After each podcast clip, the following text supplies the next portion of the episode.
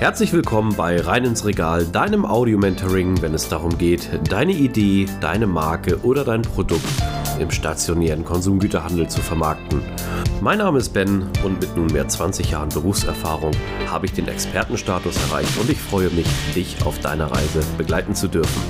Und nun wünsche ich dir viel Spaß mit dieser Episode.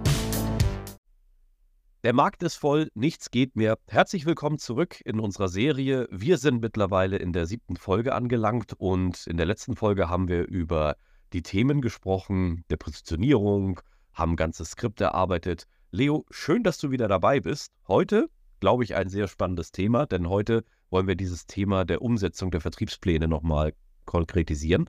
Da haben wir letzte Folge ja etwas, äh, ja, nicht drüber gehuscht, da waren wir im Serial-Bereich. Wir haben so ein paar Möglichkeiten aufgezeigt, aber ich glaube, heute sollten wir das Ganze nochmal kon kon konkretisieren, um da auch ähm, einmal natürlich für die Hörerinnen und Hörer mal so ein Skript zu haben. Es war schön, dass du wieder da bist. Ja, ich freue mich auch, dass ich wieder dabei bin. Spannendes Thema. Und dieses Mal musst du uns mehr erzählen. Exakt. Also Vertriebspläne, da sagt es ja schon, das ist so mein Fachbereich, da geht es ja um äh, den Part. Ich muss sagen, ich habe auch in den letzten Folgen sehr aufmerksam auch selber wieder gelauscht und zugehört und mir ist auch wieder dadurch bewusst geworden, auch wenn der Markt voll ist und es so scheint, als ob nichts mehr geht, es geht doch immer was. Und eben, es geht immer was. Im stationären Handel gilt es auch da, viele Probleme für die Händlerinnen und Händler zu lösen, um natürlich zum Erfolg zu kommen. Und eines der bekanntesten Probleme, warum vielleicht Themen nicht erfolgreich sind auf der Fläche, ist nun mal ganz offen das Thema Fläche und Platz. Viele Händler sagen immer wieder, ey, das ist ein cooles Produkt, ich würde es ja ausprobieren, aber wenn die Struktur nicht steht, das ist ein anderes Thema, habe ich keinen Platz im Regal. Und jetzt gibt es natürlich die Lösung, die wir auch schon lange erarbeitet haben. Wir bringen den Platz einfach mit. Wir machen Displays. Displays ist eine super Mechanik, um Platz mitzubringen, Produkte zu präsentieren und natürlich auch Werbebotschaften zu transportieren. Aber bevor wir hier in die konkrete Umsetzung des Vertriebsplans gehen, müssen wir natürlich auch das ganze Thema nochmal aus dem Marketing beleuchten. Welche Punkte sind da wichtig und worauf sollten wir achten, damit wir auch im Vertrieb die bestmögliche Steilvorlage haben, die Displays an den Mann oder die Frau zu bringen? Ja, das ist eine gute Frage. Also hast du es auf jeden Fall schön zusammengefasst, dass äh, das Display ja tatsächlich sein eigenes Regal mitbringt. Das ist äh, ein ganz, ganz wichtiger Punkt. Ja, von Marketing-Sicht aus bringen Displays noch einige Vorteile zusätzlich zu Regalen, denn Sie ähm, bringen die Regalfläche, in dem das Produkt steht, aber gleichzeitig auch noch sehr viel Werbefläche, die man bespielen kann. Also das heißt, man äh, hat ja in der Regel so ein Rückenschild, was nach oben, äh, also hinter dem Display nach oben weiter ragt.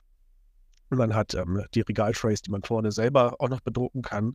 Seitenflächen, wo man noch Botschaften raufbringen kann. Das heißt, man kann das Display wunderbar branden und ähm, einfach nochmal auf das Produkt hinweisen. Das ist schon mal super. Ja, und dann ist es natürlich ein ganz tolles Tool, um einfach den Umsatz zu steigern. Sagen wir mal, man hat das gleiche Produkt, was man auch vielleicht schon im Regal platziert hat, äh, möchte es dann aber saisonalisieren, jetzt zur Weihnachtszeit, macht man nochmal eine Weihnacht Weihnachtsprint drauf, stellt es aufs Display, das schön weihnachtlich gestaltet ist. Aber es ist auch ein wunderbares Tool, um ähm, neue Flavors einzuführen. Also wenn man jetzt schon, wir waren ja letztes Mal im Cereal-Bereich unterwegs, wenn man schon irgendwie, ja, irgendwelche Cinnamon-Sachen hat, irgendwelche Schokosachen hat und jetzt soll es nochmal eine Honig-Sache dazugeben, dann äh, ja, ist es nicht ganz leicht, dann das dritte Produkt gleich im Regal platziert zu bekommen, sondern äh, erstmal ja, kommt man mit einem Display rein. Und da ist natürlich die Frage, man überlegt sich das im Marketing, denkt, das ist ein super Tool ähm, ist natürlich die Frage, wie geht es denn ganz konkret? Ne? Also zum Beispiel, äh, wie bekommt der Vertrieb das hin, dass es an einer relevanten Stelle steht? Und was würdest du überhaupt als relevante Stelle zum Beispiel für einen Serial-Display sehen? Irgendwo im Markt, ist es völlig egal? Äh, oder äh, hast du da einen speziellen Ort im Kopf? Also das ist eine sehr gute Überleitung. Natürlich ist das ähm, Projekt, was wir haben, immer beidseitig zu sehen. Also man sieht schon dementsprechend, natürlich muss es irgendwo fertig sein, aber sowohl Marketing und Vertrieb sollten hier wirklich Hand in Hand zusammenarbeiten damit man dementsprechend, Supply Chain ist auch noch ein wichtiges Thema, damit man natürlich da die beste Möglichkeit hat, das umzusetzen. Aber wir gehen jetzt davon aus, wir haben ja schon viel ähm, Raum geschaffen, wie du sagst, wir haben die Weihnachtszeit, wir haben jetzt äh, unsere spezielle Sorte, die wir dort einführen wollen. Und genau hier ist es jetzt wichtig, dass der Vertrieb auch eine klare Botschaft hat, damit er weiß, in welche Richtung er laufen soll. Und natürlich ist das ähm, unsere Erfahrung auf der Fläche, die wir natürlich mit reinbringen wollen. Aber ich glaube, hier ist es sehr wichtig, weil wir haben ja über Vertriebspläne gesprochen, dass das auch einmal geplant wird. Man kann Workshops oder man kann auch ähm, in der heutigen Zeit Calls oder Meetings abhalten. Das ist sehr wichtig, um halt dementsprechend alle Parteien an einen Tisch zu holen, damit man dann auch merkt, okay, wo geht man hin. Aber um deine Frage nochmal konkret zu beantworten, es gibt nicht den einen richtigen Platz. Äh, viele Märkte haben unterschiedliche geografische Gegebenheiten, sie sind unterschiedlich aufgebaut. Manche sind Center, die mit dem äh, Pkw nur erreichbar sind oder mit dem Auto. Manche sind halt irgendwo U-Bahn-Märkte, die nur fußläufig zu erreichen sind. Manche Märkte sind mit der Rolltreppe, manche mit dem Fahrstuhl. Deswegen, es gibt niemals den einen richtigen Platz. Aber es gibt eine Schnittmenge natürlich. Und da ist natürlich auch dein Input sehr wichtig, um erstmal zu gucken, wenn man so eine große Fläche hat, wo könnte man sich denn erstmal orientieren? Mhm.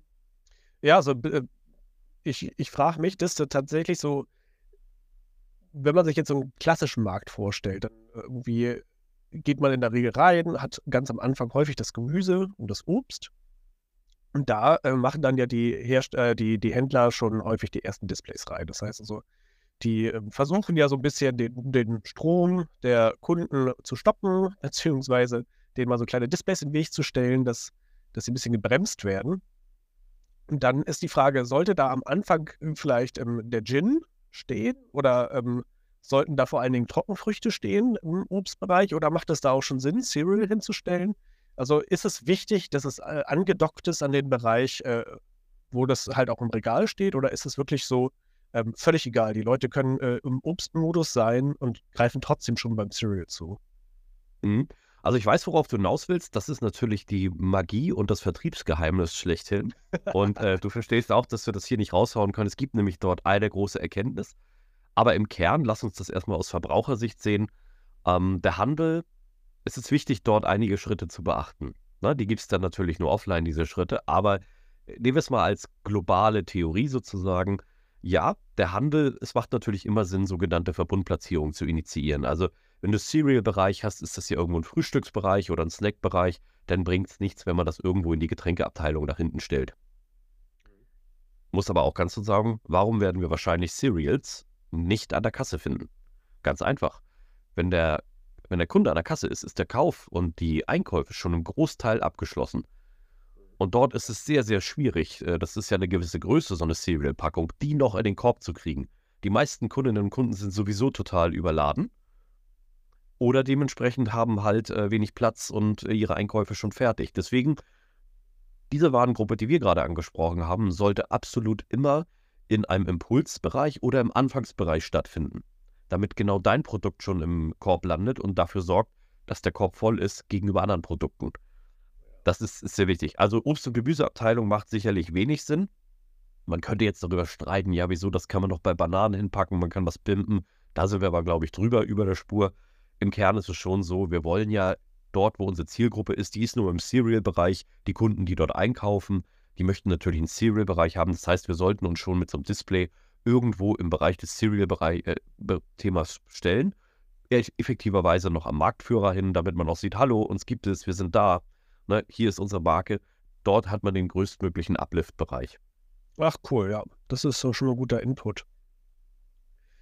Ja, wenn ich mir dann vorstelle, ähm, das ist alles ganz erfolgreich gelaufen. Also man hat ein Display eingestellt und das hat sich, sagen wir mal, nach drei Wochen ist es oder vielleicht nach zwei Wochen ist es komplett leer gekauft. Es standen reichlich Packungen drauf. Und der Händler hat gesehen, wow, ist leer. Äh, und es wird abgeräumt ins Lager gestellt. Und dann muss man ja irgendwie nachhaken als Vertrieb. Hast du da irgendwie eine Regel, wo du sagen würdest, irgendwie, du kommst nach vier Wochen wieder, nach sechs Wochen wieder und äh, hakst nach oder sagst du dem Händler, ey, ruf mich doch an, wenn das Ding leer ist oder äh, was wäre dann so jetzt dein Tipp, äh, um dann den Sprung tatsächlich ins Regal zu schaffen mit der Sorte? Genau, also um es da mal kurz zu machen, ist es schon gut, so wie du es gesagt hattest. Also es sollte auf jeden Fall, wenn das Thema einmal da ist, wir reden ja auch von einem Vertriebsplan, deswegen lasst uns mal einen Kunden nehmen und nicht viele verschiedene, also einen Supermarkt in der Form. Dieser Supermarkt sollte auf jeden Fall ähm, einen After-Sale-Prozess haben, der sollte kontaktiert werden. Das kann per Telefon sein, das kann über digitale Sales sein, also soziale Medien und Co. Es kann aber auch über persönlichen Besuch erfolgen. Das ist sehr wichtig. Und hier hört es auch nicht auf, da grätsch ich gleich noch ein bisschen stärker rein, weil wir wollen den Kunden ja ein ganzes Jahr halten. Also wir reden über ein Geschäftsjahr, das ist realistisch zu betrachten. So, und nicht gleich, das machen nämlich auch viele junge Firmen wie einen Fehler, dass sie reingehen, dementsprechend haben vielleicht einen ganz tollen Erfolg, aber sind so überladen im Tagesgeschäft, weil im März schon wieder die nächste Aktion ansteht mit irgendeiner neuen Idee, die vielleicht auch äh, aus verschiedenen Marketingabteilungen oder anderen Bereichen kam, auch vom Vertrieb her ja, und jetzt macht man natürlich einige Folgefehler. Aber um deine Frage zu beantworten, auf jeden Fall mit dem Kunden in Dialog bleiben und konkret fragen, hey, wie ist es gelaufen? Wie bewerten wir das Ganze? Ist es ein Erfolg? Hat man im vorigen Verkaufsgespräch ja schon festgelegt. Also wenn ich das Ding hier gut verkaufe, dann möchte ich auch rein ins Regal. Und lieber Händler, liebe Händlerin, du gibst mir dann die Fläche dafür. Und genau das sollte man jetzt eigentlich nur noch einsammeln und festzurren. Mhm. Andernfalls ist es vielleicht nicht erfolgreich gewesen, weiß man auch, okay, wenn man es nicht verändern kann, ne, dann ist es vielleicht auch nicht unser Kunde. In der Form hat es ausprobiert. Ja. Ich kann mir vorstellen, dass viele ähm, junge Unternehmen, Startups, da viel vorsichtiger rangehen. Also, dass die eher so als Bittsteller mit ihren neuen Produkten kommen, zu den Händlern gehen und sagen, gucken, gucken Sie mal hier, ich habe einen Flyer über unsere Produkte, ich gebe dir vielleicht mal ein, zwei Packungen. Ähm, wir haben auch ein Display für euch, könnt ihr euch vielleicht äh, äh, entweder auf unserer Internetseite klicken oder ruft uns an, dann schicken wir euch das vorbei. Und die sind dann noch gar nicht so mutig, ne? dass sie halt so, solche Vorgespräche führen, was würde passieren, wenn. Dass äh, die viel eher dann am Schluss dastehen mit einem abverkauften Display und dann in die Verhandlungen reingehen. Das würdest du aber sagen, ist ein Fehler, das sollte man niemals tun. Korrekt, also da muss ich sagen, das ist natürlich auch ein, eine Essenz aus äh, meiner Arbeit. Dafür bin ich in der Branche auch bekannt. Ich habe ja auch ein Programm darauf äh, aufgesetzt, genau wie man diese Themen bearbeitet und wie man von A bis Z ein Thema theoretisch erstmal durchplant, aber es dann auch praxisnah in die Umsetzung bringt. Bis heute, wir haben das Jahr 2023, gucken mich Leute mit ganz großen Augen an und offenen Mundwinkeln, die genau diese Frage, äh, die du gerade gestellt hast, auch haben und sagen, ja, wieso, das ist doch viel zu forsch. Nein, das ist nicht. Du hast doch einen Unternehmensplan. Hey, du kannst einen Businessplan schreiben für deine Firma und kannst dir die besten Sachen ausmalen. Du kannst dir einen Plan in, in der Zukunft ausdenken. Warum nicht auch beim Kunden? Du willst doch verkaufen. Das kommt wahrscheinlich sogar ganz gut an, wenn man so ein bisschen weiß, wie der Hase läuft. Korrekt, es hat viele Vorteile. Ne? Ähm, ja. Ja. auf jeden Fall, wir gehen jetzt mal vom Best Case aus natürlich. Das Produkt ist abverkauft. Ne? Wir haben einen guten Platz gewählt. Und jetzt geht es natürlich äh, um den After-Sales-Bereich. Ne? Also was machen wir jetzt? Ne? Lass uns mal, lass uns mal sagen, so ein Display hat ja auch ordentlich äh, Masse. Ähm, da kristallisiert sich auch was raus. Es gibt ja eine sogenannte Rotationszahl oder eine Rausverkaufsquote. Also wie oft dreht sich das Produkt, das wird im Handel immer wochenweise bewertet, nach Kalenderwoche pro Woche raus. Hier eine goldene Faustregel für euch, die gibt es auch gratis, weil wir Weihnachten haben, ist die sogenannte VE, also Versandeinheit. Immer wenn du schaffst, mit deiner Marke dein Produkt eine VE in der Woche zu drehen, da ist natürlich auch die Frage, wie man die VBE gewählt hat. Ne? Die sollte man nicht zu groß wählen. Dann hast du eine gute Rotation, weil du nachbestellt wirst für den Handel. Und je häufiger der, der Handel leere Regale hat und nachbestellt, desto eher ist sozusagen dann auch ein Erfolg für den Händler im Kopf verankert. Hast du Logistikbrille auf und sagst, nein, wieso? Der nimmt, was weiß ich, 30 Packungen im Jahr. Dann verkaufe ich dem einmal 30 Packungen und habe mein Jahr durch. Hat der Händler aber das subjektive Gefühl, dass dein Produkt sich nicht dreht und es nicht funktioniert. Das müsst ihr verstehen. FMCG also die sogenannten Schnelldreherartikel, sind auch im, im Schnelldreherbereich anzusiedeln. Das heißt, sie drehen sich und genau das ist das, was wir erzeugen müssen. Ja, was mich noch interessieren würde, ist das Thema ähm, bisschen Kalkulation vielleicht als Hintergrund. Also man hat ja seine Artikel kalkuliert und hat auch eine Handelsmarge ähm, äh, einkalkuliert und einen Gewinn, den man als Firma hat und natürlich auch die Fixkosten, die man pro Produkt hat.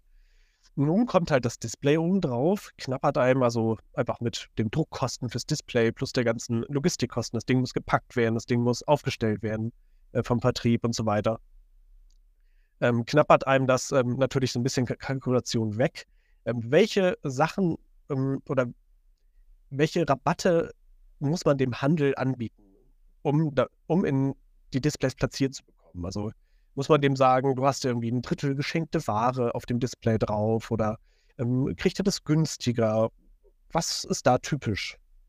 Die Faustregel ist hier eine sogenannte 10 plus 1 Aktion oder 20% Rabatt, um die Frage mal konkret zu beantworten. Das ist so das, was im Handel üblich ist, aber du bringst dich jetzt schon in eine völlig falsche Position in der Verhandlung. Das ist auch ein klassischer Fehler, der dort passiert. Erstmal Displaykalkulation, auch da merkt ihr wieder, Ihr braucht natürlich immer eine 1 und 1 Session. Entweder mit Leo, mit mir oder auch natürlich mit anderen Personen und Fachleuten aus der Branche. So ein Display, hast du ja gerade schon gesagt, kostet Geld. Also es ist nicht so, dass ihr sagt, hey, verkaufe ich ein Display, wo jetzt 30 Einheiten draufpassen, verkaufe ich, habe ich gleich 30-fachen Umsatz, weil eine, eine Einheit im Normalgeschäft bringt mehr Umsatz X. Ihr habt hohe Kosten dadurch, diese Displays zu packen, zu kreieren. Pappe, der Rohstoff ist nicht günstig es ist eher eine Marketing-Geschichte. Also es ist ein Invest ins Marketing. Auch wenn es Produktmarketing oder sogenanntes Feldmarketing ist. Das müsst ihr immer wissen. Also da ist es auch so, wenn der Händler sich jetzt so ein Riesending reinstellen soll von eurem Produkt, was er vielleicht nicht kennt, und kauft ja keiner, die sind erstmal vorsichtig, die haben ja auch ein kaufmännisches Risiko, was sie bewerten müssen. Das ist das, was du gerade angesprochen hast, Leo. Muss das Angebot natürlich sehr attraktiv sein, damit du auch in die Fläche kommst. Ja. Dementsprechend. Ne? Aber diese 20 Prozent, da, da fährst du schon gut mit, nur bitte bringt euch nicht von Anfang an in die Schwächeproposition. Arbeitet eher an einer guten Kalkulation am Anfang. Vielleicht könnt ihr ja zum Beispiel im Hohlraum arbeiten, dass auf so einem Display nicht so viel Ware ist. Der Handel will immer alles. Der will die eierlegende Wollmilchsau, sage ich mal so. Der möchte möglichst Top-Margen haben, viel Produkt, äh, viel äh, Vielfalt, ähm, möglichst wenig Risiko, möglichst äh, wenig Fläche auf dem Display oder nur bedarfsgerecht, damit auch kleinere Märkte angesprochen werden. Das ist aber halt nicht immer darstellbar so einfach. Und dann geht es wirklich geschickt darum, Prozesse draufzusetzen, damit das Ganze dann passt.